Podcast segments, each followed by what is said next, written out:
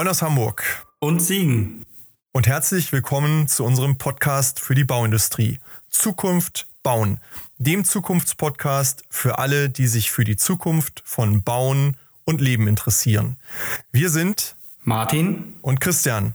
Und wir werfen in diesem Podcast einen Blick auf die Zukunftsentwicklungen von Branche, Technologie und Lebenswelt. Es wird dabei um die Veränderung der Baubranche gehen und darum, was dies für uns und für die Unternehmen der Branche bedeutet. Das, was ich in Japan oft auch gemacht habe und auch jetzt noch in, hier mit, in der Forschung, wenn wir jetzt einen Roboter aufgebaut haben, können wir es auch mit dem Roboter wieder demontieren. Das heißt, wir können es geordnet rückbauen, ohne dass die Abrissbirne kommt. Wir können die Teile, ähnlich wie beim Flugzeug, dann wieder reparieren ähm, und, und, und, und äh, ersetzen. Wir schmeißen das nicht weg. Das haben ja auch die alten Bauleute so gemacht. Wenn sie in den Schwarzwald gehen, die Schwarzwaldhäuser anschauen, die haben aus dem, aus dem Wohnhaus, das haben sie dann nicht alles verbrannt oder wo, das, das Holzhaus, sondern die haben das in, in, zum Stall umgebaut und die haben die Teile aufgehoben, die großen Holzbalken. Das waren ja Bäume früher. Und die Skandinavier haben es ähnlich gemacht in Polen, wenn sie in die, in die, in die polnischen Karpaten gehen. Und da finden sie das genauso. Das heißt, die alten Leute mussten das ja alles wiederverwenden. Es war ja ziemlich, und die waren sehr ökologisch früher. Ne? Die hatten weniger, was wir jetzt sagen, CO2-Ausstoß. Und wir, das können wir alles verbinden. Das heißt, was der Roboter montiert, kann er wieder demontieren. Das kann also in geschlossenen Kreislaufen äh, recycelt werden, äh, wieder repariert werden. Wir brauchen wieder eine Reparierkunst. Und die hat es früher auch gegeben. Meine Großeltern haben gar nichts weggeschmissen, haben alles wieder repariert. Und das, was Sie mit dem Roboter, was ich mit dem Roboter montiert habe, schon seit, seit jetzt 40 Jahren, wo ich mich damit befasse, das konnte ich auch wieder demontieren und wiederverwenden und, und so weiter. Das heißt, es wird auch im Grunde ökologischer. Das gesamte System wird ökologischer, weil wir weniger Abfall haben. Und wir haben etwas erschwinglich.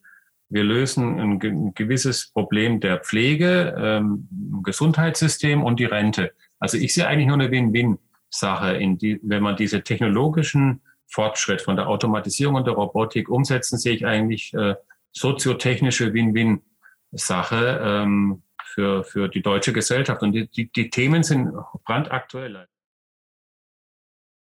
Und nach diesen Zielkosten muss ich ein Produkt und äh, erst den Prozess entwickeln und dann das Produkt. Also ich würde das BIM, BIM ist ja eigentlich ein Produktmodell.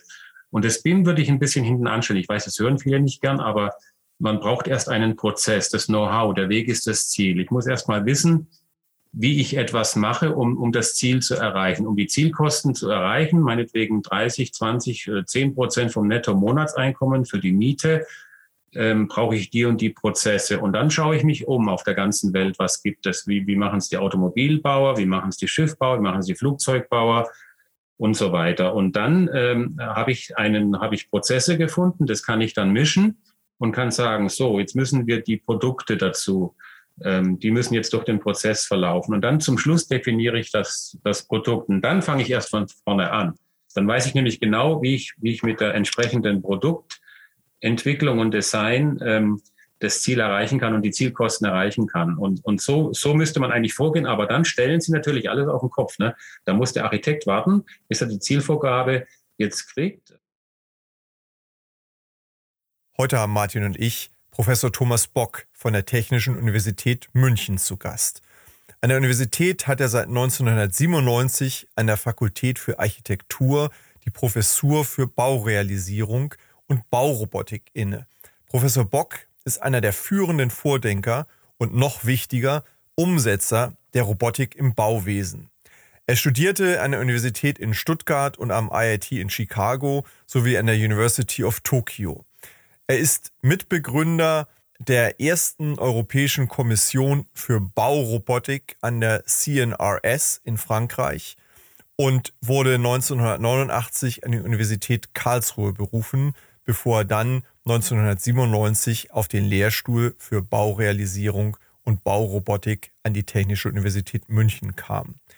Professor Bock hat in den innovativsten Baubetrieben in Europa, den USA und Japan an über 50 automatisierten und roboterisierten Produkt- und Produktionssystemen mitgearbeitet.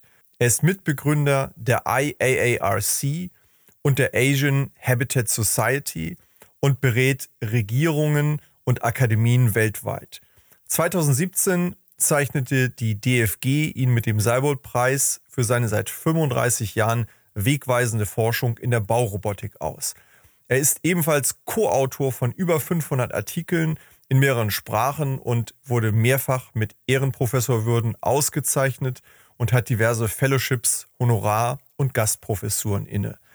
Als Mitherausgeber verschiedener Fachzeitschriften sowie als Co-Autor der seit 2015 weltweit ersten Buchreihe zu Construction Robotics by Cambridge University Press ist er für uns der Ansprechpartner und der Gesprächspartner für die gemeinsame Reise in die Zukunft des Bauens. Herzlich willkommen, Herr Professor Bock. Ja, guten Tag. Ja, auch von meiner Seite herzlich willkommen. Ich freue mich auf unser Gespräch heute. Für alle, die noch Berührungsängste mit dem Thema Robotik haben, erzählen Sie uns doch mal, wie sind Sie denn selbst zu dem Thema gekommen? Was ist dabei Ihr zentraler Antrieb und womit beschäftigen Sie sich momentan am intensivsten? Also zur Robotik bin ich gekommen, als ich mir als Student im, im zweiten, dritten Semester ein eigenes abgebranntes äh, Bauernhaus äh, wieder aufgebaut habe und hatte kein Geld und habe das dann mit, äh, das war in einer sehr ländlichen Region in Nordostwürttemberg ähm, und äh, weil es eben ein Brandschaden war, konnte ich es günstig erwerben, habe das selber abgerissen, wieder aufgebaut, gemauert, betoniert und so weiter und und der Professor, der mich dann immer gesehen hat, hat gefragt, ob ich eine Schlägerei hatte. Als ich im Hörsaal sagte, ich, nee, ich baue gerade ein abgebranntes Bauernhaus wieder auf. Und das fand er gut. Und wenn man sowas macht als Student, da war ich 22 Jahre alt, fängt man an nachzudenken. Und ich habe in Stuttgart studiert und da gab's ja, gibt's ja auch die bekannten Automobilmarken. Und dann hatte ich auch nebenher ein bisschen Geld verdient bei diesen Automobilbauern südlich von Stuttgart. Und dann hatte ich zufällig dort auch den ersten Roboter gesehen. Das war so Ende der 70er Jahre. Und dann habe ich da eben gefragt, was ist das für ein, was machen Sie damit? Ja, wir wollen damit schweißen, Karosserien zusammenschweißen. Das war interessant, habe mich dann mit den Fertigungsleiter angefreundet und ähm, immer wieder im späteren Leben getroffen. Und das war so ein kleiner Auslöser. Man muss erstmal selber eine Erfahrung machen, wie schwer das ist, am Bau zu arbeiten. Ich bewundere die Maurer, die Tonnen von Steine über Jahrzehnte schleppen, sich das Kreuz ruinieren ähm, und wie gesagt, das war der Auslöser. Dann hatte ich im, im Studium mich schon, ich hatte viel, ich hatte ja Architektur und Bauingenieur parallel studiert in Stuttgart an der Universität, habe dann auch Vorlesungen gehört vom Maschinenbau und ähm, habe dann auch mich mit Informatik befasst, mit Fortran 77 noch und äh, damals die erste Diplomarbeit gemacht, alles auf dem Computer, um schon in diese Richtung langsam zu gehen habe dann sehr viel gearbeitet, auch in, in, in der Betonfertigteilindustrie, vor allem in Werken, die automatisiert waren, vorgefertigt. Äh, da hatte ich dann die, die, so Kontakte auch nach Frankreich, die sehr innovativ waren in der Vorfertigung. Da hatte ich in, in München nach der Olympiade in dem Jahr danach den BMW-Hochhausbau gesehen. Die BMW-Zentrale, die hat mich sehr fasziniert. Ähm, dann hatte ich in den USA erfahren, dass die schon Raumzellen vorfertigen mechanisiert und dann hatte ich in Chicago rausgekriegt während eines Studentenaufenthalts von Fulbright, dass die, dass Toyota auch Häuser macht und da bin ich dieser Sache nachgegangen. Das war dann Anfang der 80er Jahre und habe dann bei, als ich bei Toyota war, dort eine Internship gemacht habe, wie früher bei Daimler in Sindelfingen, habe ich gesehen, dass die ja auch die Häuser fertigen wie die Autos und da war natürlich ein Schlüssel eine Schlüsselmaschine, Technologie war der Roboter und das flexible Fertigungssystem. Ja, und dann sind aus diesem kurzen geplanten Japan-Aufenthalt sind dann fünf Jahre geworden. Ich habe dann mitgemacht in nationalen Arbeitskreisen in Japan. Wir haben die ersten 50 Roboter weltweit entwickelt in den 80er Jahren. Dann habe ich auch noch promoviert nebenher. Und das war natürlich irre spannend, weil sie müssen eine ganz neue Kategorie von Maschinen entwickeln. Ähm, wie, wie vielleicht damals mir jetzt vor, wo man, als man noch die Tunnel von Hand gebaut hat äh, und dann kam einer mit dem Schildvortrieb in London. Und so ging es dann los. Und äh, ähnlich muss man auch hier ähm, im Bauwesen ähnliche Dinge entwickeln. Und und um das einfach auch die, dieses schwere Maloche einem zu erleichtern und die Arbeitsplätze attraktiver zu machen, auch für junge Leute und ähm, eben die Krankheiten, äh, die, die Betriebskrankheiten, Berufskrankheiten, äh, um das alles eben äh, zu, zu verhindern und zu verbessern. Das heißt, wir haben ja hier eine ganz tolle Geschichte, wie aus einem Interesse und einer ja, Studienentscheidung und dann einer persönlichen Betroffenheit und dem ja, Begegnen verschiedener Technologien und Anwendungsformen am Ende eine Passion und eine Leidenschaft für das Thema Robotik gefunden worden ist oder bei Ihnen entstanden ist, die ja wie so eine Art Brennglas dann viele Themen auch zusammengeführt hat und offensichtlich bis zum heutigen Tage sie nicht mehr losgelassen hat. Ja, natürlich. Also es kommt im Grunde darauf an, dass der Ingenieur und äh, mir gefällt das französische Wort sehr gut, Genie civil, also für etwas für den Bürger, das, das, mhm. das geniale Genium für den Bürger, Civis. Und Genie civil im Gegensatz zu Genie militär, also die, die französische Sprache ist es, finde ich das ganz gut. Civil Engineer im Englischen haben das ja dann übernommen aus dem Lateinischen, Französischen. Und für, für, die, für den Bürger was zu tun als Ingenieur. Und wir haben ja sehr viele Probleme, die anstehen in Deutschland. allein, allein die Mietdemonstrationen in Berlin und man spricht schon vom Enteignen der deutschen Wohnen und so weiter. Und jetzt gehen die mit Vonovia zusammen, dann wird es vielleicht noch eklatanter. Ja. Wir haben die sozialen Wohnungen abgebaut. Äh, ich wohne ja zurzeit in München. Da ist es ja verrückt. Da kosten Quadratmeter so viel wie ein kleines Auto. Und äh, da frage ich nach der Leistungsfähigkeit von den Quadratmeter Beton und den Fliesen, die da drauf sind. Und dann, dann nehme ich lieber das Auto. Da kriege ich dann äh, fünfmal mehr dafür. Und es fährt auch noch. Auf jeden Fall, ähm, das hat sozialen Sprengstoff. Und wenn wir das nicht verstehen, dass wir in einem, in einem Hochtechnologieland wie in Deutschland äh, noch händisch arbeiten. Das ist so, wie wenn man, wie wenn man einem armen Hartz-IV-Empfänger einen Rolls-Royce verkaufen will und sagen, ja, warum kaufst du den Rolls-Royce nicht? Warum mietest du den nicht? Warum hängst du da unter der Brücke rum? Das ist ziemlich arrogant und wir müssen eigentlich dafür sorgen, ähm, dass das Mieten und das Wohnen, äh, das Bauen wieder erschwinglich wird, für, auch für die Schwellenhaushalte. Und das kann man alles machen. Man kann das entwickeln.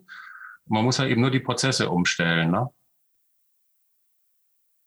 Unser Podcast heißt ja Zukunft bauen und wenn wir das mal so auch als Projektion nehmen, wo, wo wollen und müssen wir hin, auch als Gesellschaft, um die Themen zu lösen, Vielleicht sollten wir dann unsere Hörer mal auf diese inhaltliche Reise nehmen, wie das funktionieren kann. Wenn wir mal schauen, wo, wo stehen wir heute mit der Robotik, welche Chancen stecken letztendlich da drin. Vielleicht können wir das ja mal gemeinsam aufarbeiten und wenn wir Glück haben, kommen wir am Ende auch an einem Punkt an, wo dann auch unsere Zuhörer ein paar Ansatzpunkte finden. Wie kann ich das in meinem Betrieb oder in meinem Handlungsumfeld am Ende auch anwenden und dort auch ins Handeln kommen? Ja. Martin. Ja.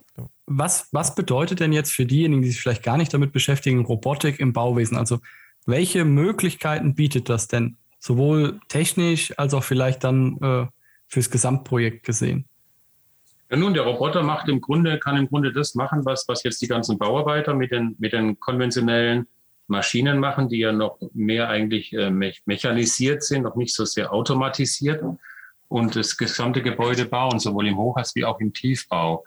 Und ähm, ja, im Grunde ist es so, wie, wie, kann man es vergleichen, vielleicht mit der Pferdekutsche und äh, statt dem Pferd äh, haben wir dann ein, eine, eine Kutsche und die wird modifiziert, wird verbessert bis zum heutigen Auto mit der gesamten Peripherie, mit den Straßen und so weiter, so dass es zu einem gewissen Innovationssprung kommt oder zu einem neuen System, wie das neue Verkehrssystem, und ähm, das im Bau genauso. Wir, wir könnten zum Beispiel, also wir haben zum, zum Teil die Häuser 150 Quadratmeter, äh, zwei Etagen, über 90 Prozent vorgefertigt in vier Stunden in, in Japan montiert. Da war die Küche schon drin, die Treppen und so weiter. Und nach zwei Wochen konnte man dann einziehen. Ähm, und, und wenn man so eine Leistungsfähigkeit hat, dann muss man nicht, nicht lange vor und zwischen finanzieren sondern man nimmt den Jahresurlaub, fährt zwei Wochen irgendwo hin nach Mallorca, kommt zurück und hat, äh, hat das neue Haus und so weiter, ist da dann drin. Und es hat eine Top-Qualität, da muss nicht nachgearbeitet werden, es braucht weniger Energie, es ist ökologischer, es ist ökonomischer.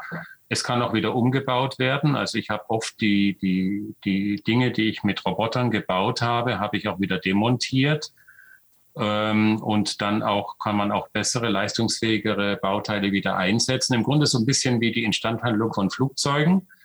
Und die Lebensdauer von Flugzeugen ist ja auch äh, viel länger, weil man eben die Teile immer austauschen kann, reparieren kann mit leistungsfähigeren Teilen, Triebwerken und so weiter, die weniger Kerosin verbrauchen, ausstatten und so weiter. Das heißt, es gibt ja da äh, die Möglichkeit, man braucht eben nur eine, eine andere Herangehensweise, aber die ist schon vorhanden. Wie gesagt, andere Industrien wenden die an und die muss man aufs Bauwesen übertragen, damit eben der Kunde zu seinen eigenen vier Wänden kommt, ohne sich äh, zu verschulden, ähm, was er sich nicht leisten kann oft oder zu, zu hohe Mieten bezahlt, was jetzt sehr aktuell ist. Ne?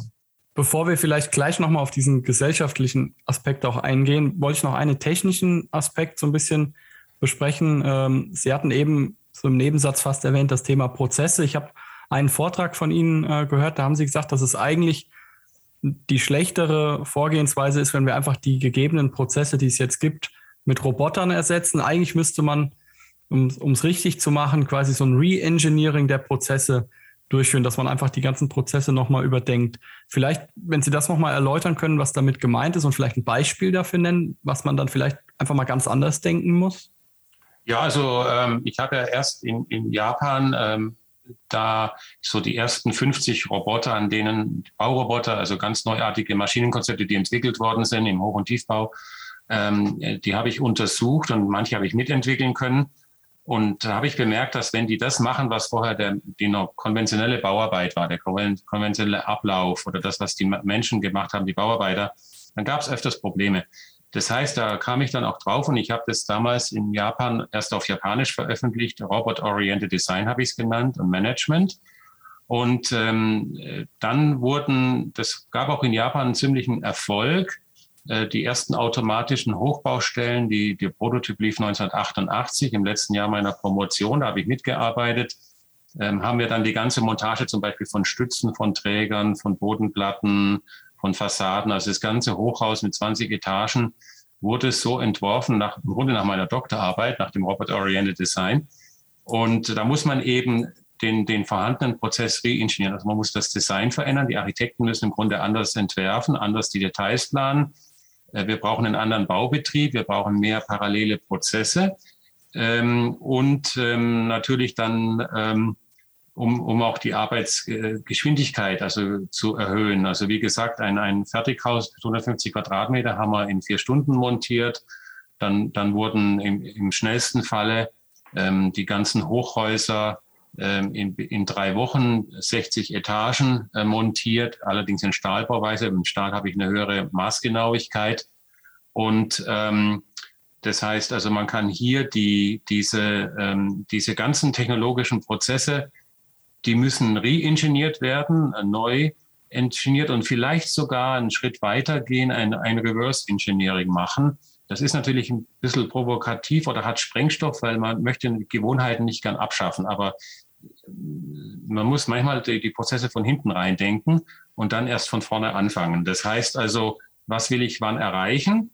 Und ich mache ein Reverse Engineering und dann, ähm, wenn ich das habe, dann erst fange ich an, das zu entwerfen, durchzukonstruieren, damit ich nachher ähm, ein äh, Ergebnis habe, wo ich nicht mehr nacharbeiten muss, wo die Qualität gleich stimmt, wo es kein Nachtragsmanagement mehr gibt, wo es keine Prozesse gibt. Am Bau gibt es ja sehr viele Prozesse.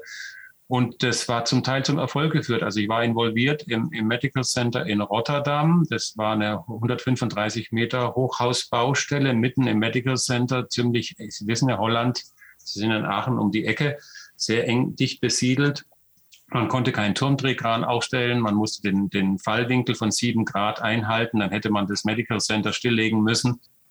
Und dann habe ich gesagt, das machen wir alles gekapselt. Und diese 135 Meter Hochhaus wurden jetzt zwar nicht automatisiert wie in Japan, aber teleoperiert gebaut, ohne Turmdrehkran, wie so eine Art von, äh, ja, man könnte sagen, ein vertikaler Schildvortrieb äh, nach oben. Das ist so eine Herrenknechtmaschine nach oben, aber jetzt ferngesteuert, von, von Arbeitern gesteuert, ohne Turmdrehkran. Drei Millimeter Genauigkeit auf 135 Meter, alles vorgefertigt und man war vor der Zeit fertig. Die Firma hat also eigentlich, die Baufirma, das war BAM, ähm, die hatte mehr investiert für die Maschinen, weil die Maschinen natürlich teurer waren, aber sie haben die Kosten, die Mehrkosten nicht weitergegeben, sondern sie waren früher fertig und haben sie dann wieder auf einer anderen Baustelle eingesetzt. Also für die Firma hat sich das gelohnt. Und, ähm, und man musste den, den ganzen Krankenhausbetrieb im größten Medical oder einem der großen Medical Center in, in Holland nicht einstellen. Und es hat sich auch für die Baufirma gelohnt. Das ist also interessant. Es gab auch keine Nacharbeiten, schneller fertig, Qualität hat von Anfang an gestimmt. Und so müssen wir das eigentlich immer machen. Und also wir brauchen Re-Engineering und vielleicht sogar Reverse Engineering, bevor wir mit der Arbeit anfangen. Mir gefällt dieser Ansatz sehr gut. Ich beschäftige mich ja selber viel mit Strategie und da ist ja immer auch die Frage, wo wollen wir eigentlich hin? Also welches Ziel habe ich, welche Vision habe ich vielleicht oder welches Ziel habe ich dann konkret? Und mir scheint manchmal, wir verheddern uns in den Werkzeugen im Bauen. Also wir beschäftigen uns mit BIM und wir beschäftigen uns mit einzelnen Technologien, einzelnen Gewerken. Aber das große ganze Bild fehlt manchmal. Also diese Frage, wo wollen wir eigentlich hin damit, die würde ja konsequent zu der Antwort führen, die Sie gerade schildern. Jetzt fragt man sich, also mehr Automatisierung, mehr Vorfertigung, mehr Beherrschung des ganzen Prozesses, was wir ohnehin wahrscheinlich auch aus Nachhaltigkeitsgesichtspunkten irgendwann leisten müssen. Jetzt fragt man sich, warum machen wir das nicht schon lange so? Sie beschäftigen sich schon viele Jahre damit. Die Erkenntnis ist ja vielleicht auch gar nicht mehr ganz neu, sondern die ist schon länger da bei denen, die sich damit beschäftigen. Woran hakt es? Ist es ein gesellschaftliches Thema? Ist es ein Thema der Fachwelt? Wo, wo sind die Haupthürden, über die wir wegkommen müssen? Ähm, ja gut, ähm, die Haupthürden sind vielleicht äh, Ge Gewohnheiten. Also man, der Mensch ist ja auch ein Gewohnheitstier und äh, man muss wirklich Dinge dann anders angehen. Also äh, man muss äh, die ganzen äh, Abläufe äh, verändern. Und ähm, es läuft ja im Augenblick, äh, sage ich mal, äh, es gibt ja auch im System eine gewisse Ineffizienz im vorhandenen System, wie wir das haben.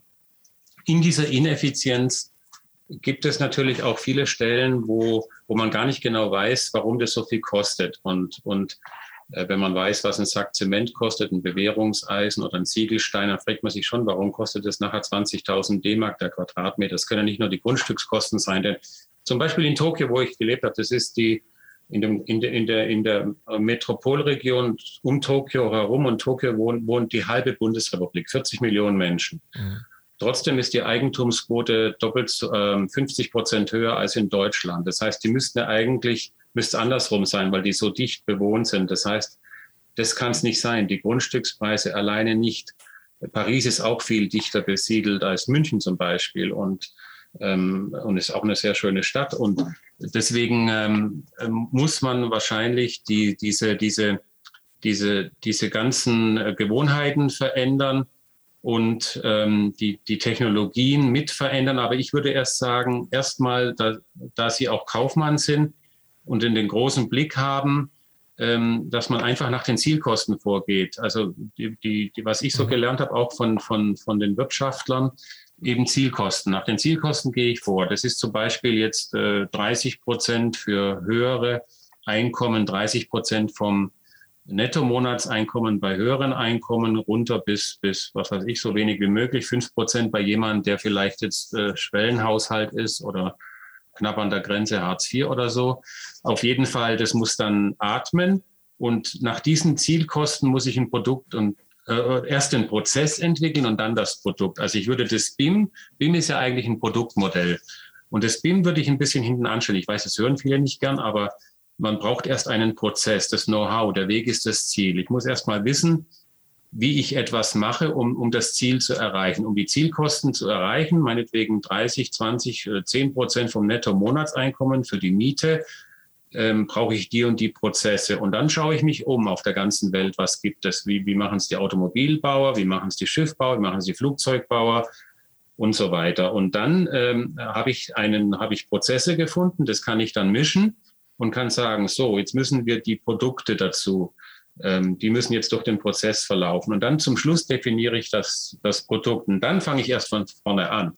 Dann weiß ich nämlich genau, wie ich, wie ich mit der entsprechenden Produktentwicklung und Design ähm, das Ziel erreichen kann und die Zielkosten erreichen kann. Und, und so, so müsste man eigentlich vorgehen. Aber dann stellen Sie natürlich alles auf den Kopf. Ne? Da muss der Architekt warten, bis er die Zielvorgabe jetzt kriegt, ähm, zu, um, um diese, um diese, sage ich jetzt mal, 20 Prozent vom Netto-Monatseinkommen das zu erreichen. Und das ist natürlich schwierig. Das ist nicht so leicht, wie, wie es jetzt abläuft.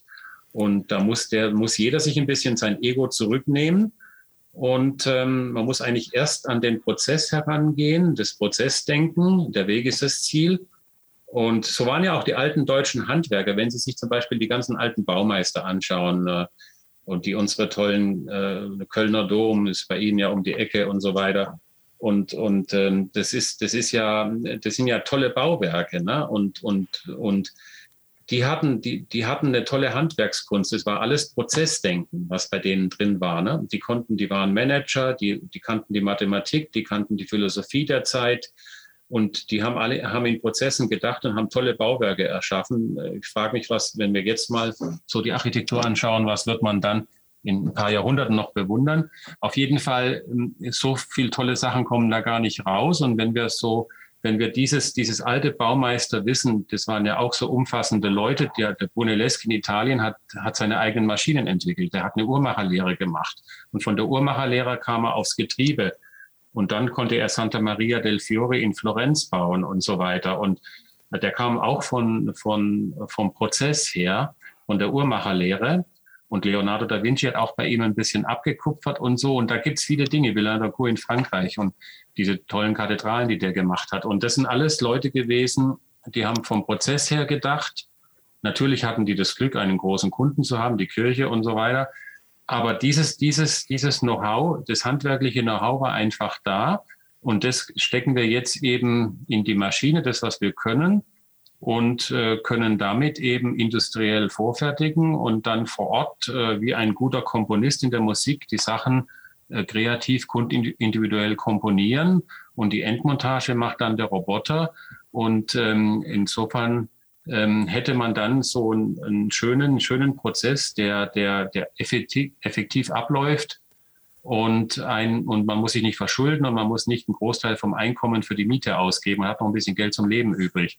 Und diese, diese Dinge sehe ich in, in, einem, in, einem, in einem Kontext und es geht rein bis in die alternde Gesellschaft, in die, die Pflegebranche. Da haben wir zur letzten Zeit auch Projekte, ähm, wo, wir, wo wir Möbelroboter entwickelt haben. Also jetzt habe ich die Automatisierung auf die Möbelebene gebracht, dass die Leute selbstbestimmt in eigenen vier Wänden bleiben können und ähm, nicht ins Altersheim abgeschoben werden oder vielleicht sogar nach Ungarn oder Polen, wo man die alten Leute mittlerweile schon abschiebt, was ja eigentlich brutal ist. Und, und deswegen meine ich, äh, sollte man das ermöglichen und, und wir haben, wir haben, wir haben die Lösungen liegen da und äh, man muss es nur angehen. Ne? Und, und das ist dann, dazu braucht es wahrscheinlich auch eine politische Entscheidung. Es ist ja ganz interessant. Sie sagen, ein, ein Punkt, der uns auch in unseren Gesprächen in dieser Podcast-Reihe und auch sonst oft über den Weg gelaufen ist, wir müssen raus aus diesen gedanklichen Silos und wir müssen ein Stück weit raus in, in das gemeinschaftliche Lösen. Und mir gefällt dieses Bild des äh, Konzertes oder des Orchesters sehr gut. Also ich, ich darf mich nicht darauf versteifen, dass mein Instrument das Wichtigste ist oder mich nur in mein Instrument vertiefen und meinen, damit klingt das Ganze dann am besten, sondern ich muss mir überlegen, wie ist die intelligente Kombination all der Fähigkeiten, die ich hier habe, um am Ende eben ähm, ein Stück schöne Musik entstehen zu lassen. Oder wenn man jetzt mal hier nach Hamburg schaut, die Elbphilharmonie sich anschaut, da sind wir vom Orchester schon beim Gebäude des Orchesters. Äh, Zielkosten, äh, ich glaube, das Wort äh, konnte man nicht mal buchstabieren in dem Kontext. Man hat am Ende an, an die naja, geplanten Kosten einfach ein paar Nullen hinten dran gehängt und dann stimmte das schon wieder ungefähr. Ähm, das kann aber ja nicht ernsthafterweise die Herangehensweise an solche Projekte in der Dimension als auch im Kleinen sein. Also wir kriegen das ja im Großen und im Kleinen nicht so gut hin. Und ich glaube, wir sind uns alle als Gesellschaft auch einig, dass das so nicht akzeptabel ist und dass wir es besser können. Ja. Ich, ich würde gerne zwei, drei Gedanken aufgreifen. Einmal das Thema ähm, Prozesse und dass man viele Dinge auch umdenken muss. Also wenn wir natürlich Dinge automatisieren wollen oder auch über äh, Roboter machen lassen wollen, dann müssen wir natürlich in der Bauindustrie oder im, im im Besteller- und Anbieterverhältnis davon wegkommen, dass wir noch bis zur letzten Minute vor der Schlüsselübergabe wesentliche Dinge im Entwurf ändern. Und äh, alle wollen das eigentlich so. Alle sagen, dieses baubegleitende Planen ist eine Plage. Aber ich habe noch keinen gesehen, der es ernsthaft wirklich umsetzt. Äh, ich nenne da immer das Beispiel, das persönlich äh, passiert, Auto bestellt, ein paar Wochen später, das Auto ist noch lang nicht gebaut ach, äh, vielleicht doch eine Anhängerkupplung dran, rufst an beim Händler, der sagt, tut mir leid, Bestellung ist schon so eingepflegt, ich kann da gar nichts mehr dran ändern. Und ich akzeptiere das als Kunde, weil ich sage, okay, ich habe irgendwann unterschrieben, ich möchte das Produkt so und so haben, hatte einen Konfigurator, war im Prinzip meine Pflicht zu sagen, so will ich es haben und nicht anders. Und das ist ja auch ein wichtiges Thema, wenn wir auch Richtung Zielkosten denken. Auch Zielkosten sind ja nur wirklich zu erreichen, wenn man nicht am Entwurf bis zuletzt noch rumschraubt, Ähm, denn bei diesen ganzen Leuchtturmprojekten, die immer in den Gazetten sind, äh, Flughafen, Elbphilharmonie und Co., das sind ja nicht nur die Bauleute schuld, dass das teurer geworden sind. Das ist auch ganz viel durch die nachträglichen Änderungen. Und das ist eine Sache, die müssen wir im Kopf, glaube ich, ändern, dass wir immer meinen, wir müssen noch was am Bauwerk ändern können. Mhm. Ja klar, und das ist äh, wichtig. Also wenn äh, das hat mich so fasziniert, als ich in Tokio das untersucht habe, da gab es sogenannte Sales Rooms für die ganzen Fertighäuser. Das heißt, sie sind da reingegangen in so ein Sales Room, wie wenn sie in so ein Autosalon reingehen. Und dort wurden sie betreut äh, von, von einem, das waren mehr so Industriedesigner, Interior Designer. Und die haben, dann hat man das Haus konfiguriert, sein Wunschhaus, ne? und hat natürlich auch schon eingegeben, was man sich leisten kann. Und dann konnte man mit Virtual Reality, in, in, ähm, auch in so einem Cave damals noch, konnte man das äh, sich anschauen, dann hat man das gesehen und wenn man das, äh, wenn einem das gefallen hat, dann hat den Vertrag unterschrieben, dann wurde das gefertigt und es war eben dann, äh, wie gesagt, äh, zwei Wochen später da und, und äh, man hat es dann so getimt mit dem, mit dem Jahresurlaub. Man geht weg, das alte Haus wird äh, demontiert, recycelt und das neue Haus wird innerhalb dieser zwei Wochen aufgebaut und man hat die Kostensicherheit und man hat dann auch nichts mehr geändert. Ne? Aber es geht halt auch schnell. Ne? Wenn, wenn, wenn so ein Prozess so lang dauert wie bei uns, dann habe ich natürlich viel Zeit, das äh, alles Mögliche, dann schaue ich mir was anderes an, dann macht mein Nachbar irgendwas, dann möchte ich das haben. Aber wenn das jetzt so schnell geht wie bei den Autos und, und das kann man auch mit den Häusern genauso machen, dann ähm, ist es, und man muss es natürlich den Leuten auch klar zeigen. Man geht in den Cave rein, man geht da richtig durch, man wird dort auch von von wirklichen Interior Designern, von, von Industriedesignern, Produktdesignern beraten, die was davon verstehen. Und dann hat man ja auch die Sicher die Planungssicherheit. Und ähm, das ist auch die Frage, wie, wie, wie das auch dann ähm, so vermittelt wird. Das ist ja oft noch ein Problem der Vermittlung. Die Leute können sich das nicht dreidimensional vorstellen, aber wenn man dann im Cave drin ist, wie ich das damals äh, erlebt habe in den 80er Jahren, ähm, dann kann man sich das sehr gut vorstellen und die Leute konnten sich es auch gut vorstellen. Und ähm, das ist, äh, ähm, denke ich, das ist äh, machbar und ähm, führt auch zu einer, zu einer Sicherheit, weil man will ja dann genau wissen, was, was muss ich zahlen, wie sind die Raten.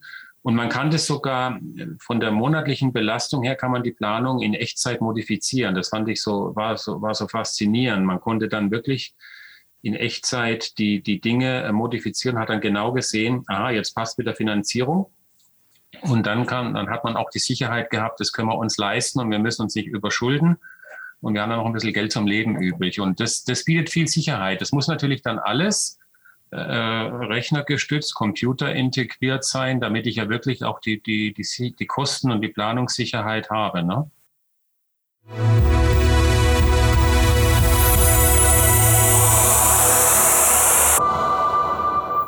Dieser Stelle ein kurzer Hinweis in eigener Sache für diejenigen unter unseren Zuhörern, die sich gerade in ihrem eigenen Unternehmen mit relevanten Zukunftsfragen befassen und die deren Ausgestaltung und die Umsetzung von Lösungen beschleunigt und ergebnisorientiert für den Erfolg vorantreiben wollen. Sprechen Sie gern Martin Ferger für Themen zu Lean, BIM, Digitalisierung und Prozessoptimierung über www.ferger-consulting.de und mich, Christian Haag, zu strategischer Transformation, Strategie, Führung und Sparring für Top-Entscheider über www.christianhaag.de an. Im Rahmen dieses Podcasts, aber auch darüber hinaus, tragen wir gern als Speaker in Präsenz oder online zur Inspiration Ihres Publikums im Rahmen Ihrer Veranstaltungen bei. So oder so freuen wir uns auf und über regen Austausch mit Ihnen und euch. Nehmen Sie, nehmt einfach Kontakt zu uns auf.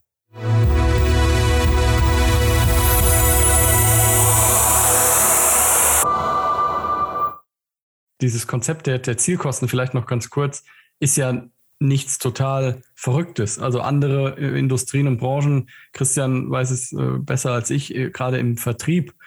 Ich, wenn du in ein Autohaus gehst, wirst du gefragt, in welcher Kategorie wollen sie kaufen? Und dann zeigt er einem die Autos gar nicht, die finanziell nicht in deinem Rahmen liegen. Oder wenn ich beim Saturn, Mediamarkt und Co., wenn, wenn man mal darauf achtet, die Laptops sind immer nach Preis in der Regel aufgestellt, sodass die, die das leistungsfähige Supergerät, die sind an der einen, am einen Ende des äh, Regals und die anderen, die eine Low-Budget-Variante wollen, die sind am anderen Ende. Und ähm, so weit weg ist der Gedanke ja gar nicht. Aber Martin, das heißt ja eben auch, ich bestelle eine C-Klasse und ich bezahle da nicht eine E-Klasse am Ende, weil mir der Hersteller sagt, es ist jetzt doch etwas teurer geworden im Prozess. Ja, also das, das, das hat ja auch mit Glaubwürdigkeit und Ehrlichkeit zu tun. Und ähm, Sie haben es eben gesagt, auch mit der Frage, wo steckt eigentlich der Wert in der ganzen Sache drin? Ist das noch erklärbar, warum bestimmte Dinge so teuer werden am, am Ende? Wo geht eigentlich das Geld hin? Ja, was bekomme ich als, als Rückleistung dafür?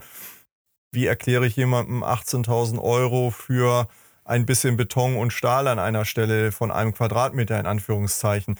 Also ich glaube, wir, wir, wir, wir kommen ja auch zu dem Punkt, wo wir hier sagen müssen, in, in Projekten wissen wir dass Projekte laufen dann erfolgreich, wenn man sich vorher Gedanken macht, was im Projekt passieren soll. Ne? Also der, der Sinn der, der, des Projektplans ist die Planung und der Prozess und nicht der Plan am Ende.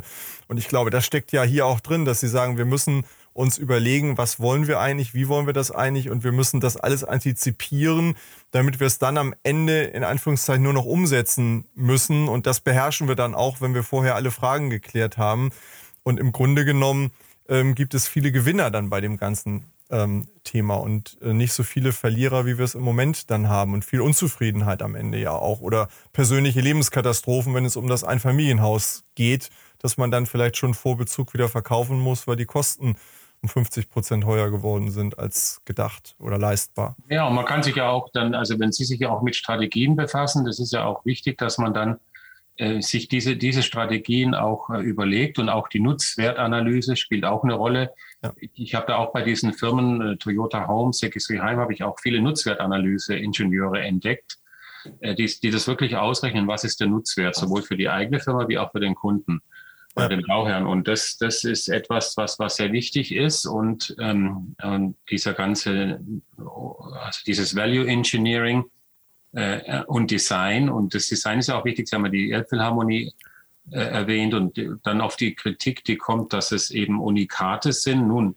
dann müsste die ganze Musik, die Musik besteht aus, aus standardisierten Noten. Da können die, die Musiker, die Orchester auf der ganzen Welt miteinander äh, spielen weil die sich alle an die standardisierten Noten halten. Und es ist einfach nur eine Frage der Kombination. Ein guter Komponist wie der Bach, der macht halt die schönen Bach-Sonaten und, und der andere, der es halt nicht so gut kombinieren kann, das ist, man klingt dann wie eine Luftschutzsirene.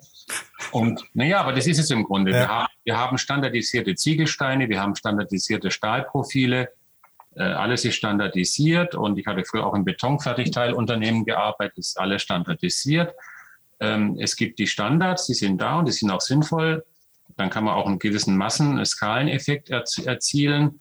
Und dann ist es halt die Kreativität, äh, wie ein guter Komponist, der macht ein schönes Musikstück draus und der eine, der sagt, das ist ein Unikat und nachher klingt es wie eine Luftschutzsirene, das sind eben die, die es nicht so gut können.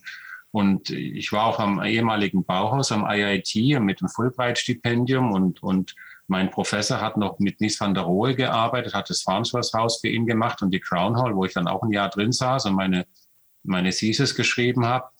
Und Mies van der Rohe war ja auch das ganze deutsche Bauhaus. Es war ja, war ja eine tolle Richtung. Das war ja alles, sehr, das könnte man sagen, standardisiert, aber es war ästhetisch einfach sehr hoch ansprechend. Das, ja. da lebt man jetzt noch in Dessau und in Weimar davon und, und Chicago sowieso, die, die Chicago School, weltweit bekannt, Trendsetter für Wolkenkratzer und so weiter. Und das wurde alles vom Deutschen Bauhaus, von Mies van der Rohe und diesen Leuten initiiert. Das heißt ja nicht, dass da haben sich ja, da hat sich ja eine ganze Welt dran orientiert. Und das müsste man eigentlich nur wieder aufgreifen und jetzt eben besser machen. Und, und dazu haben wir die Möglichkeiten, die technologischen Möglichkeiten. Wir, wir haben tolle Maschinenbauer, wir haben tolle Fertigungs-Know-how und das muss man jetzt halt nur alles ins Bauwesen bringen und entsprechend, ähm, so wie Sie, Herr Haag, wenn Sie vom Kaufmännischen herkommen, das, das müsste im Grunde dann, äh, dass es eben sich die Leute, auch die, die niederen Einkommensschichten leisten können, weil das hat ja auch zum Beispiel, wenn die Rente, man spricht immer über die Rente, ne? also nicht nur die Mieten, die unerschwinglich werden, aber auch ja. die Rente soll ja auch sicher sein. Nehmen wir an, wir hätten eine Art Mietkauf wie in Österreich dann könnte man sich das, das langsam erwerben und muss dann später, kann man später mietfrei wohnen. Das hilft bei der Rente auch schon mal. Ne? Ja. Und, und das sind alles so Dinge, da kann man, kann man auf Lösungen kommen und das gekoppelt mit der Automatisierung, mit der Robotik, die das dann ermöglicht, dass ich jetzt für den Rolls-Royce nicht so viel bezahle, sondern ich bekomme da ein, ein, ein schönes, ein schönes äh, Produkt, äh, was eine gute Qualität hat, ist halt automatisch gefertigt und nicht handgefertigt wie der Rolls-Royce. Ne? Und damit ist es erschwinglich. Mhm. Und ähm, das, das wäre eigentlich der Trick und das ist machbar. Es ist, es ist machbar. Wir haben es auch getestet. Ich habe ja von diesem Süberhaus erzählt, was wir für 80.000 D-Mark vor über 30 Jahren gemacht haben, in acht Tagen, vorgefertigt, in acht Stunden montiert, so wie das die Holländer gemacht haben mit ihren Kaskos für 80.000 D-Mark. Und das kann man finanzieren. So viel, so viel hat damals ein Mercedes E-Klasse gekostet. 100 Quadratmeter, zwei Etagen, kann eine Familie schön drin wohnen. Und, und, und, und das könnte man jetzt noch besser machen, ne? wie damals vor 30 Jahren. Also das führt mich nochmal zu der Frage, wir haben jetzt ja international auch äh, schon mal gedanklich eine, eine, größere Reise gemacht und Sie haben da viel Einblick auch in, in das Vorgehen in anderen Ländern und Erfahrungen dort gesammelt wo stehen wir denn im internationalen Vergleich? Wo steht die deutsche Bauwirtschaft oder wo stehen wir vielleicht auch mit unserer Geisteshaltung im Moment in Deutschland zu dem Thema und wo müssen wir ran? Was sind die Themen, die wir schnell lösen müssen, damit wir aufholen und damit nicht möglicherweise auch andere mit diesen klugen Ideen bei uns dann tätig werden? Also wir müssen auch an unsere deutsche Bauwirtschaft und unseren Standort hier ein Stück weit denken. Wo stehen wir und wie gehen wir vor? Ja, also dass jetzt, dass jetzt ausländische Baufirmen nach Deutschland kommen, weiß ich jetzt, bin ich mir nicht so sicher. Es ist eher, weil, weil das, weil ja die Baustelle stationär ist. Ne? Also ein Auto kann ich exportieren, eine Maschine ja. kann ich exportieren. Es haben ja auch schon viele versucht. Es haben die Finnen versucht nach der Wiedervereinigung, die Skandinavier, die eigentlich ja. uns in manchen Dingen voraus sind, auch die Holländer, ähm, haben es dann doch nicht so, waren doch nicht so erfolgreich. Und, und wir haben auch gute Technologien. Also die deutsche Bauindustrie, vor allem die Baumaschinenindustrie, ist sehr innovativ. Also mit, mit Liebherr äh, und, und diesen Firmen, äh, auch mit Herrenknecht, äh, das sind ja Weltmarktführer oder, oder, oder Bauer Schobenhausen, Spezialtiefbau. Da haben wir schon tolle, tolle äh, Baumaschinenproduzenten in Deutschland. Und ähm, man muss einfach nur ähm, das, äh, wie gesagt, das im sozialen äh, äh, oder was die Gesellschaft eben braucht. Die heißen Themen sind jetzt wirklich die Miete. Das hat man jetzt bei den, bei den ganzen Wahlveranstaltungen gesehen. Die Miete äh, wird unerschwinglich, die, die, die, die Rufe nach Enteignen in Berlin und so weiter. Dann die Rente ist, äh, die, die Rente ist bei uns auch nicht so toll. Das heißt, man bräuchte, und dann die Pflege, die Pflege, wenn man alt wird. Ne? Das ist das nächste Riesending. Also die größten Kostenfaktoren sind halt die Miete, die Finanzierung der eigenen Verwände, dann die Gesundheitskosten mit der Pflege, das gibt ein Riesenproblem und dann die Rente. Und, und das können wir eigentlich übers Bauwesen, können wir da sehr viel Entlastung schaffen, dass wir einfach die, die Baukosten reduzieren, dass wir das System effizienter machen, dass wir das koppeln mit so einem Art von Mietkauf. Und technisch schaffen wir das über die Automatisierung in der Vorfertigung, die Roboterisierung auf der Baustelle. Und dann ähm, könnte man im Alter mietfrei wohnen. Das ist dann auch schon ein Teil der Rente zum Beispiel. Und, ähm, und, und wenn, jemand ein Pflegefall wird, dann hat man eben, sage ich jetzt mal, ähm, äh, die automatisierten, den automatisierten, roboterisierten Innenraum. Das Ding ist vielleicht brutal, aber wir haben, wir haben Betten entwickelt. Ich habe ich hab mit Pflegern gesprochen, die sich einen Bandscheibenvorfall gelupft haben, weil sie den Patienten umgebettet haben. Ähm, und das ist das Ähnliche wie bei den Maurern. Die Berufskrankheiten bei den Maurern sind enorm und das Ähnliche habe ich jetzt in der Pflegeindustrie entdeckt. Das heißt, wir können da mit ähnlichen Lösungen kommen. Wir können Systeme entwickeln. Äh, wir haben die selber gebaut. Die, die Möbel haben wir automatisiert, sodass eine Person selbstbestimmt alleine im Alter bei sich zu Hause wohnen kann. Und das soll ja auch das Ziel sein. Man soll einen alten Baum ja nicht verpflanzen, denn das sagt man nach zwei Jahren, wenn die in eine ungewohnte Umgebung kommen, sterben die oder werden ziemlich krank. Das heißt, man sollte da eben dasselbe, was wir im Bau machen können, können auch die Pflege machen. Dann haben wir das Gesundheitswesen, wir haben die Wohnkosten, wir haben die, die Miete und wir, wir haben ähm, ähm, da schon die Rente mit dabei. Und da sehe ich eine Riesenchance eigentlich für uns, wenn, wenn, wenn wir hier mit, mit, mit, neuen Ansätzen kommen, äh, die Automatisierung, die Roboterisierung gut umsetzen.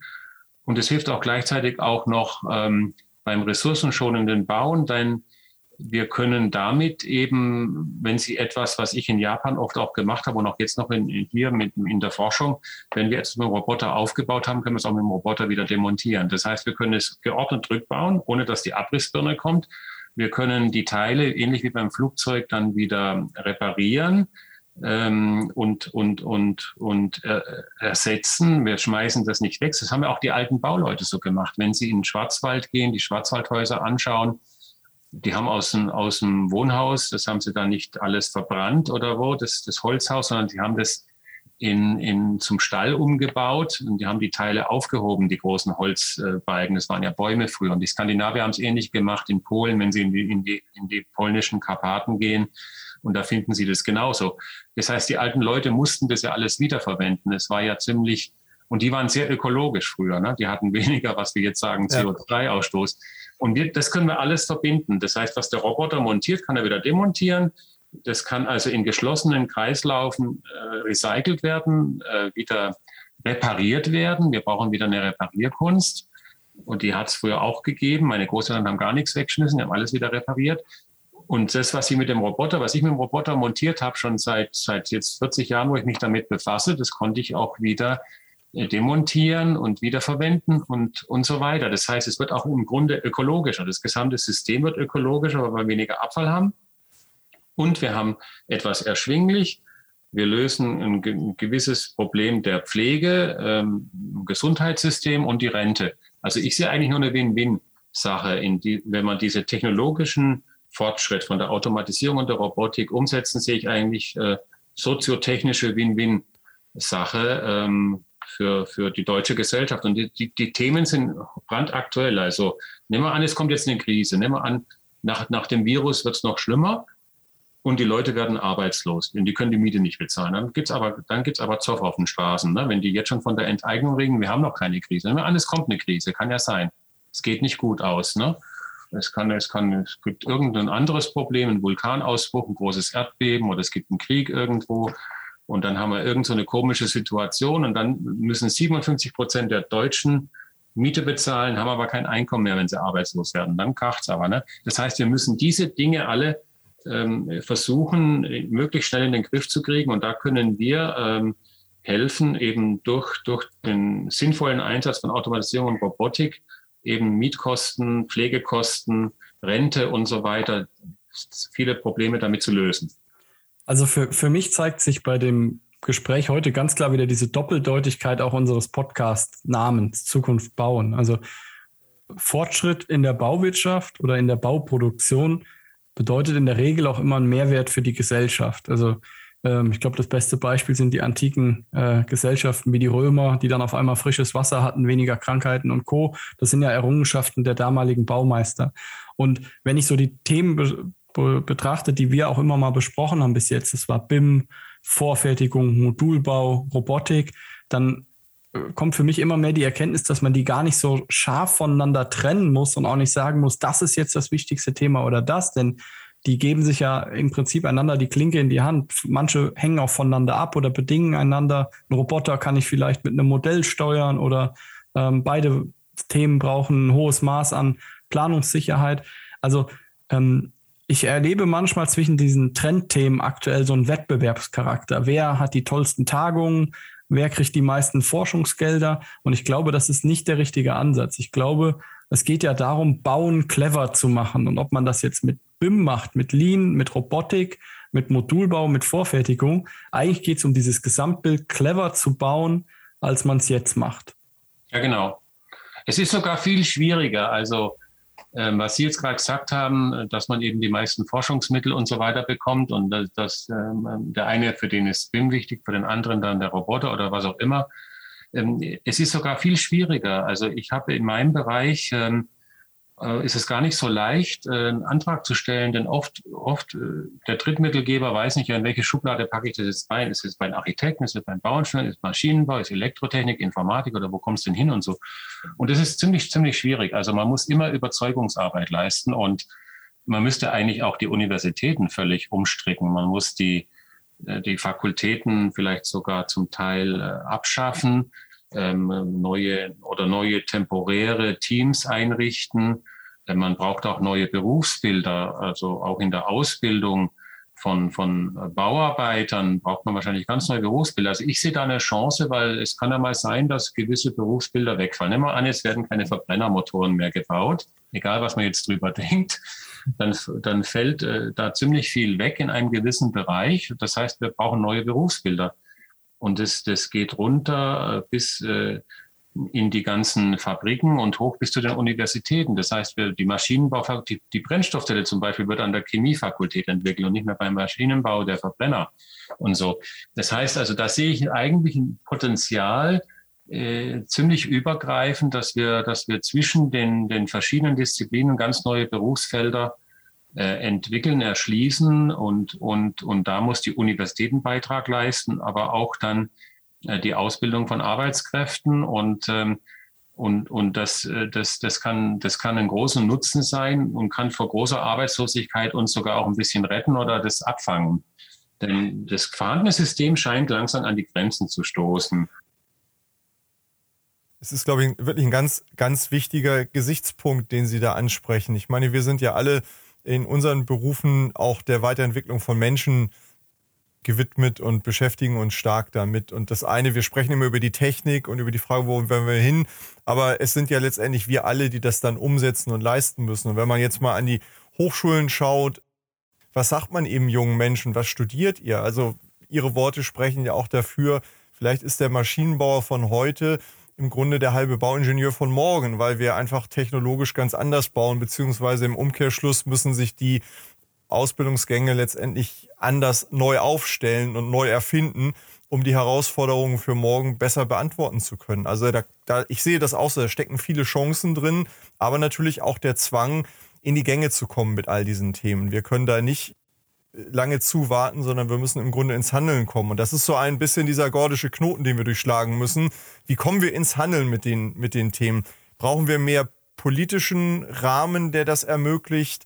Muss es die Wirtschaft selber leisten? Was können die Hochschulen tun? Was denken Sie?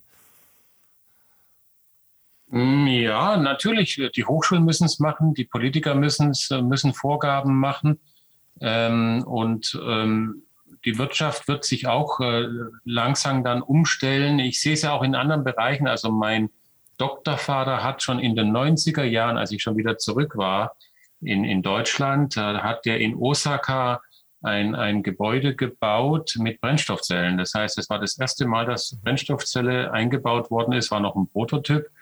Und das hatte Energie erzeugt mit Photovoltaikelementen auf dem Dach und das Gebäude konnte umgebaut werden für verschiedene Nutzungen. Und der Auftraggeber war Osaka Gas, also eine Firma, die eigentlich Gasversorgung macht für die Stadt Osaka mit 18 Millionen Einwohnern. Und plötzlich haben die gesagt, nee, wir unterstützen das mit der Brennstoffzelle und so. Und ähm, das heißt auch da, und er hat ja auch meine Doktorarbeit unterstützt, obwohl er, sag ich jetzt mal, nur Architekturprofessor war, aber er hat meine Doktorarbeit in der Robotik mit unterstützt. Gut, man hat in, in Tokio an der Kaiserlichen Uni hatte ich, hatte ich fünf Doktorväter, muss ich dazu sagen, ist ein bisschen anders wie bei uns. Auf jeden Fall ähm, einer davon war eben dieser, dieser, dieser Architekt, der plötzlich auch äh, Brennstoffzellen als erster einsetzt weltweit, ne, um die energieautarke, das energieautarke Gebäude zu entwickeln, was auch keinen, äh, keinen, äh, keinen Schadstoffausstoß mehr hat und so weiter. Und ähm, ähm, da braucht, muss man auf der ganzen Ebene, aber das ist natürlich schwierig, selbst an Universitäten, jeder fühlt sich ja in seiner Fakultät ganz wohl. Das sehe ich ja auch in, in unserer Fakultät. Wenn, da irgend, wenn man irgendwas Neues machen will, ist gar nicht so leicht. Und, oder wenn man nicht reinpasst in irgendein Schema bei Drittmittelgebern, kriegt man halt keine Forschungsmittel. Und, und das heißt, wir brauchen entweder wir antizipieren die Veränderung oder die Veränderung kommt mit Gewalt. Ne? Also genau das, das ist davor, wo ich ein bisschen Angst habe, weil uns läuft, glaube ich, langsam die Zeit davon. Und ähm, dann kommt die Veränderung sowieso, aber die könnte ja jetzt auch geplant kommen, dass man sagt, okay, wir müssen das und das erreichen, ohne dass es zu einem Bürgerkrieg oder sonstigen Sachen führt oder noch schlimmeren Dingen, sondern wir wissen ja genau, was das Problem ist. Und wir können die Ziele jetzt, nicht nur die Zielkosten, sondern die gesamten Ziele der Gesellschaft ähm, ähm, eben erreichen mit einer sicheren Rente, mit einer guten Pflege, dass alles nicht zu teuer ist, alles erschwinglich ist und man hat noch ein bisschen Geld übrig, um das Leben zu genießen. Und, und diese, diese Zielvorgaben, die, die muss man dann äh, definieren und, und angehen. Und da müssten halt die Politiker auch zusammensetzen. Ähm, aber das ist oftmals auch, ich habe ja auch mit vielen Politikern schon diskutiert, wie gesagt, Minister, früher Bauminister, Forschungsminister, es ging sogar mal hoch bis zum Bundeskanzler. Und äh, irgendwo hat dann so dies, dieser Ruck gefehlt. Ne? Ich hatte so, ach, einmal die sogar mit dem Bundespräsidenten zu tun auch mal kurz. Aber es war, wie gesagt, es kam nie, es kam nie so ein Bericht, wo man gesagt hat, Mensch, das müssen wir jetzt machen, müssen wir jetzt auf nationaler Ebene durchsetzen. Nicht nur damals war ich in Karlsruhe, Baden-Württemberg, nicht nur 5000 Wohneinheiten in Baden-Württemberg für 80.000 D-Mark, sondern jetzt müssen wir eben eine Dreiviertelmillion bundesweit bauen die nächsten 30 Jahre oder so. Und, und das, wie gesagt, dieses, dieses Ding, dieser Durchbruch kam sich, vielleicht weil es uns noch zu gut geht, aber ich hoffe nicht, dass wir auf die Krise warten müssen, aber ich befürchte, es könnte bald zu spät sein, wenn wir nicht bald handeln. Und das ist gut, dass Sie das aufgreifen. Vielleicht bewegt das ja was, wie, wie ich damals ja erfahren habe mit, der, mit dem damaligen äh, Stadtbaumeister Kossack und so. Da konnte man aber auch nur regional kleine Sachen machen. Man hätte das, wie gesagt, auf einer großen Ebene äh, bundesweit ähm, äh, hochskalieren müssen. Ne? Ich finde, ein, wir haben jetzt ähm, mehrfach schon über ganz tolle, größere und kleinere, auch mittelständische Unternehmen gesprochen. Also ich, ich sehe das auch so. Wir haben auf der einen Seite natürlich krisengetriebene Veränderung, die, die zwingt uns. Da sind wir praktisch ja nicht mehr frei zu handeln, sondern wir müssen reagieren. Ich bin immer eher ein Freund davon, proaktiv zu sein, also ein bisschen vor der Welle zu bleiben. Ähm, wir haben ja tolle Unternehmer. Sie haben Herrenknecht und Liebherr und andere angesprochen, die, die als Unternehmen und Unternehmerpersönlichkeiten in Teilen einfach Technologien und Gedanken vorangetrieben haben oder vorantreiben. Äh, wir wissen, dass uns eine ganze Reihe ja Entscheider auch aus äh, Bauunternehmen und baunahen Unternehmen hier zuhören. Was kann man denen sagen? Wie kann man mit dem Thema Robotik ins Handeln kommen? Die sind natürlich alle auch in verschiedenen ja, Zuständen zu dem Thema, sage ich mal. Wir haben ähm, einige denken über Themen nach, einige ähm, experimentieren mit, mit Robotern oder Cobots auf ihren Baustellen, aber dieses große konzeptionelle Herangehen sehen wir, glaube ich, noch sehr selten. Wie, wie kann jemand, der sagt, ich will dabei sein, ich verstehe die Idee, ich will es mitgestalten, wie kann der in seinem Unternehmen anfangen? Haben Sie da vielleicht zwei, drei Tipps, wie das gehen kann? Wie, wie haben die Japaner das gemacht? Wie hat Toyota das gemacht? Wie sind die mit mal ins Handeln gekommen in diesen Themen? Ähm, ja gut, Toyota ist natürlich eingestiegen ähm, von, von, von der Automobilfertigung. Das hat früher noch zu, zur Toyota Motor Corporation gehört. Mittlerweile ist Toyota Home ein eigenes Unternehmen. Mhm. Und ähm, da war natürlich Geld da. Äh, bei dem anderen Konzern äh, war es Sekisui, ein Chemiekonzern, ähm, der dann ins Bauwesen eingestiegen ist. Und lustigerweise wurde dann die, die Bautochter, die Wohnungsbautochter größer als die Chemiemutter und ähm, war also interessantes äh, Stück, was normalerweise ja nicht so üblich ist. Und ähm, ähm, kleinere Unternehmen, die vielleicht jetzt nicht so kapitalstark sind, äh, es ist schwierig. Äh, wir haben auch angefangen mit, sage ich jetzt mal, mit ganz einfachen Dingen, so, so Betonkletten und, und, und Schweißen von, von Stahlstützen. In Japan wird auch viel mit Stahl gebaut, äh, wegen der Erdbebensicherheit. Und ähm, ähm, das waren dann oder Inspektionsroboter, die, die testen, ob die Dinger noch alle sicher sind, die Fassaden und so weiter, dass man das reparieren kann vor dem nächsten Erdbeben und niemand auf dem Gehweg beschädigt, weil es oft Hochhäuser sind, wo dann die Passanten vorbeilaufen. Ähm, also das waren oft dann Einzellösungen, aber der Durchbruch, äh, wie gesagt, der es sind ja, es sind ja immer nur so ein, zwei Baustellen. Und äh, wie gesagt, also für kleine Firmen ist es schwierig. Äh, ähm, das ist, ähm, ich hatte damals in, in, in, in Karlsruhe ähm, bei meiner ersten Professur, bevor ich nach München bin, hatte ich so ein Steinbeiß-Transferzentrum eingerichtet. Äh, das war beim Wirtschaftsministerium in Baden-Württemberg angesiedelt. Mhm. aber da gab es auch nur kleinere Beträge. Im Grunde vielleicht müsste man sowas tun wie, wie jetzt diese 40 Milliarden für die, für die Batterien und für die Elektromobilität aber die Autoindustrie hat natürlich eine größere Lobby. obwohl es unsere Steuergelder sind. Und wir müssten eigentlich hingehen ähm, und sagen, wir bräuchten jetzt auch, auch sowas wie diese 40, 50 ähm, oder mehr Milliarden, weil es geht ja schließlich ums Leben, ums Wohnen. Es geht um die Rente, es geht um die Pflege. Das packe ich jetzt alles mit rein. Und ähm, dann ist, der, ist, ist, ist die Re Relevanz dessen, was wir jetzt hier diskutieren, viel größer als die Elektromobilität. Und da müsste eigentlich viel mehr Geld reingehen, nur es gibt keine Lobby dafür. Also man müsste im Grunde sagen, wenn, wenn die Autoindustrie 40 Milliarden äh, bekommt für die Entwicklung der Elektromobilität, und dann müssten wir eigentlich ein, ein Vielfaches davon kriegen, weil es geht ums Leben damit hängt das Arbeiten dran, damit hängt die Rente dran und die Gesundheit zum Teil wegen der Pflege. Das können Sie alles in den eigenen vier Wänden erschlagen. Ne? Und, mhm. und, und insofern müsste man wirklich da vielleicht mit, mit äh, versuchen, dass man so eine Allianz findet zu, zu Politik, mit Industrie. Ich habe früher ja auch mit, mit Gewerkschaftsvertretern gesprochen, mit Bauindustrievertretern, mit Politikern.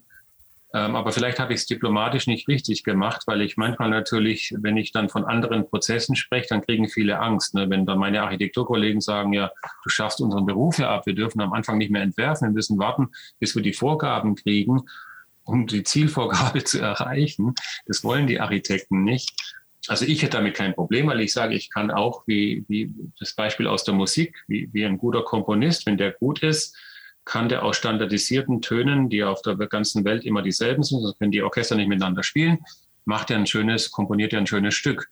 Und, und das, das können Architekten auch, wenn sie einigermaßen gut sind. Und insofern nehme ich was Standardisiertes und es muss da, äh, ich kann das Unikat kann ich immer erreichen, aber die, die standardisierten äh, Töne oder Bauteilelemente sind dieselben und das spielt ja keine Rolle, ähm, ähm, das ist ja dann kein Totschlagargument. Insofern äh, kann man das alles erreichen, aber viele Leute haben eben Angst vor der Veränderung. Aber irgendwann, wie Sie gesagt haben, lieber proaktiv die Veränderung ein, einleiten, als wie nachher kommt es gezwungenermaßen und dann fließt Blut auf den Straßen. Ne? Genau, also ich denke, dieses Thema Unikat darf auch wirklich nicht das Totschlagargument für äh, angewendetes Chaos und Improvisation sein. Wir haben viele Prozesse, die in allen Gebäuden immer die gleichen sind, ob ich eine Mauerwerkswand in München oder in Hamburg baue.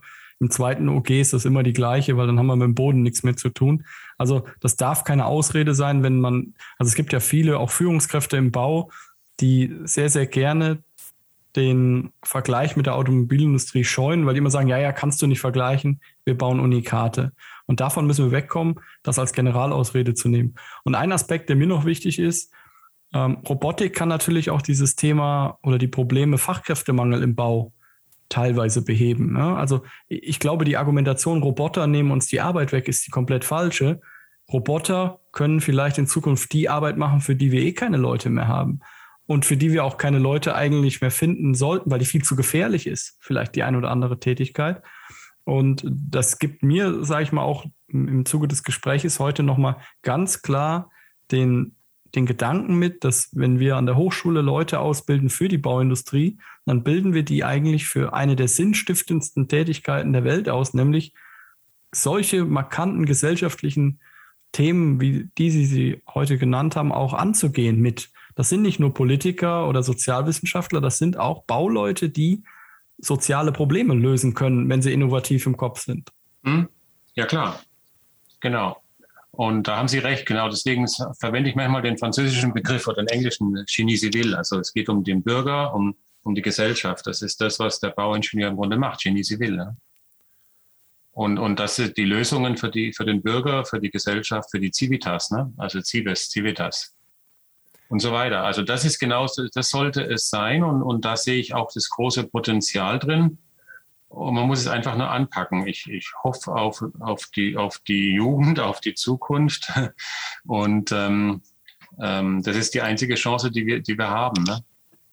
Bis hin zum Ökologischen. Das Ökologische muss mit rein, also dass wir dann in geschlossenen Kreisläufen das machen, aber das habe ich ja schon erwähnt. Mit dem Roboter haben wir die Sachen wieder demontiert und da wurde nichts, kam nichts ähm, auf die Müllhalde, sondern das wurde demontiert systematisch. Die Verbindungen waren lösbare Verbindungen und es gibt ja die ganzen Fertigungsprozesse. Wenn Sie sich bei Maschinenbauern das anschauen, ich habe auch viele Sachen bei den Maschinenbauern gelernt. Da habe ich Vorlesungen besucht, obwohl, ich dann den Ablauf, Abschluss gemacht habe. Aber später über die Robotik habe ich da auch viel gelernt. Ähm, die ganzen Fertigungsverfahren sind äh, standardisiert ähm, und die Ziegelindustrie, die ganze Bauteileindustrie, die Baustoffindustrie, die wenden das ja an. Das heißt, das ist ja, das ist ja eigentlich, wenn ich jetzt mir so eine Zementfabrik, eine Ziegelfabrik anschaue, ja, das sind, das sind, das sind Massen, äh, Massenproduktionen, die sind erschwinglich, die kosten ein paar Cent. Und nachher kann ich die äh, konfigurieren äh, wie ein guter Komponist und aber wenn ich mir die gebaute Langeweile anschaue und wenn man sieht, dass unter den Putz nur Ziegelsteine sind, dann sage ich, Mensch, das hätte ich auch anders machen können. Das wird natürlich dann von billigen Subunternehmern zusammengemauert, aber es ist im Grunde was, was man hätte mit, man müsse auch schauen, dass wir das, das Qualifikationsniveau der deutschen Arbeiter anheben oder der Arbeiter insgesamt anheben, äh, weil, die, weil dann ja auch der Inhalt der Arbeit Spaß macht. Und der Roboter kann auch Lernschwachen zum Beispiel helfen. Ne? Also wenn wir Leute haben, die normal ausgeschlossen sind äh, vom Berufsleben. Wenn ich jetzt dann einen, einen, Roboter habe, dann kann sogar jemand, der vielleicht ähm, sich ausgeschlossen fühlt, weil er lernschwach ist, wird plötzlich integriert, weil der Roboter das dann schon richtig macht. Ne? Also ich denke immer dran, ich habe auch mal eine Berufspilotenlizenz gemacht, weil ich wollte eigentlich Astronaut werden früher. Aber die NASA hat mich nicht genommen und dann äh, bin ich halt nur Taxipilot geworden in, in Dallas, in Texas, am kleinen Flughafen. Und, und da, wenn sie halt, wenn ich manchmal müde war beim Fliegen, weil USA ist ein bisschen größer als Deutschland, habe ich halt einen Autopilot eingeschaltet. Ne? Und, und dann ähm, hält er die Höhe und den Kurs und dann kann da nichts passieren. Man muss nur aufpassen, dass kein Berg kommt und so, oder dass man nicht in eine Gewitterwolke reinfliegt. Aber äh, dann hilft die Automatik auch. Dieser Autopilot hilft. Und so sehe ich jetzt auch eine Chance, dass wir Leute, die nicht, die, die man nicht höher qualifizieren kann, ähm, dass wir die integrieren und die fühlen sich noch wertvoll für die Gesellschaft. Ne?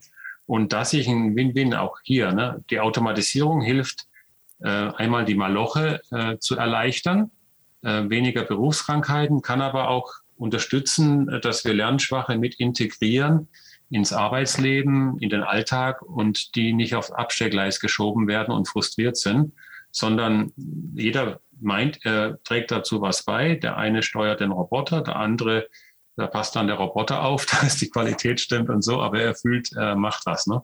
Und das ist, äh, das sehe ich eigentlich eine Win-Win-Situation und ähm, ich habe da gar keine Berührungsängste.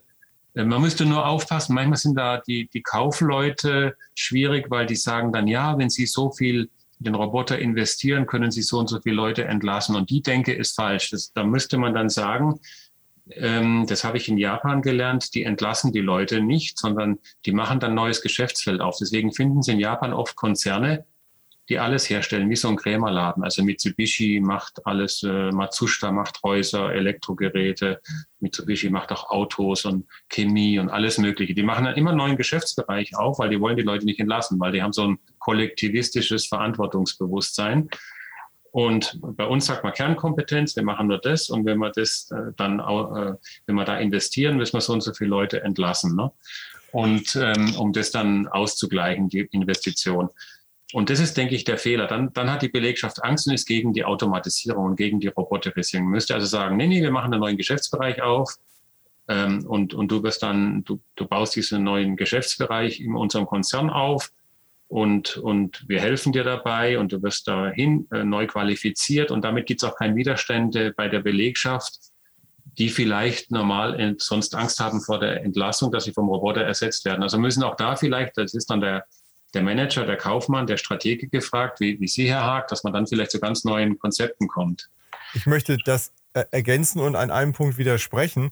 Ich glaube, vielleicht ist es auch gar kein Widerspruch, ich glaube, wir brauchen eben diesen unternehmerischen Ansatz. Unternehmer sind Chancensucher und gerade das, was Sie zum Schluss geschildert haben, macht ja nochmal deutlich, wir müssen in den Technologien die Chancen finden und realisieren und sie nicht nutzen wie im schlechten Management, um am Ende nur zu rationalisieren und uns sozusagen zu verkleinern und zurückzuentwickeln, sondern wir müssen unternehmerisch nach vorne gehen. Und wir müssen dafür unsere Kompetenzen zusammenlegen und zusammenschalten und gemeinsam im Grunde den Mehrwert realisieren und die Technik, wie wir das eigentlich seit der Industrialisierung auch erfolgreich gemacht haben, dafür nutzen, Freiräume für ja inhaltliche neue Ansätze zu finden und viele der Tätigkeiten eben zu verlagern, für die wir teilweise heute ja, Martin hat es angesprochen, gar, keine Person, gar kein Personal mehr haben.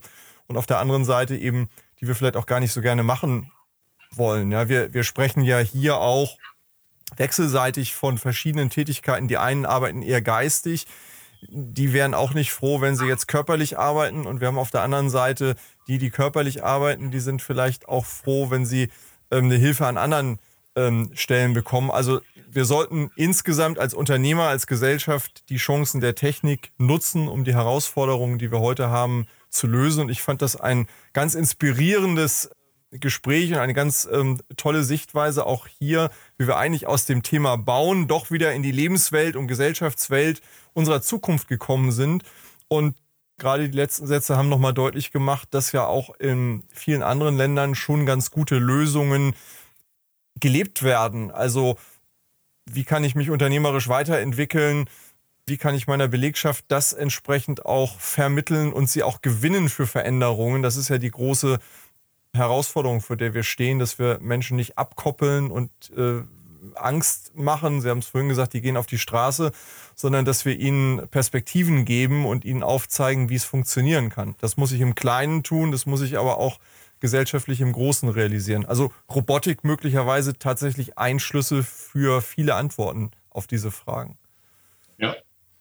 Vielen Dank für das tolle Gespräch. Okay. Auch von meiner Seite vielen Dank. Ich denke, ganz viele inspirierende und spannende Ansätze. Okay, gut. Können wir irgendwann mal wiederholen, ja? Sehr gern. Sehr gerne. Ja. gern. Okay. Vielen Dank an Sie und euch fürs Zuhören bei Zukunft bauen dem Zukunftspodcast für die Bauindustrie. Wenn euch der Podcast gefällt, würden wir uns über eine Bewertung freuen und natürlich darüber, wenn ihr den Podcast bei einem Podcast-Provider eures Vertrauens abonniert. Wir freuen uns auf ein Wiederhören. Bis bald.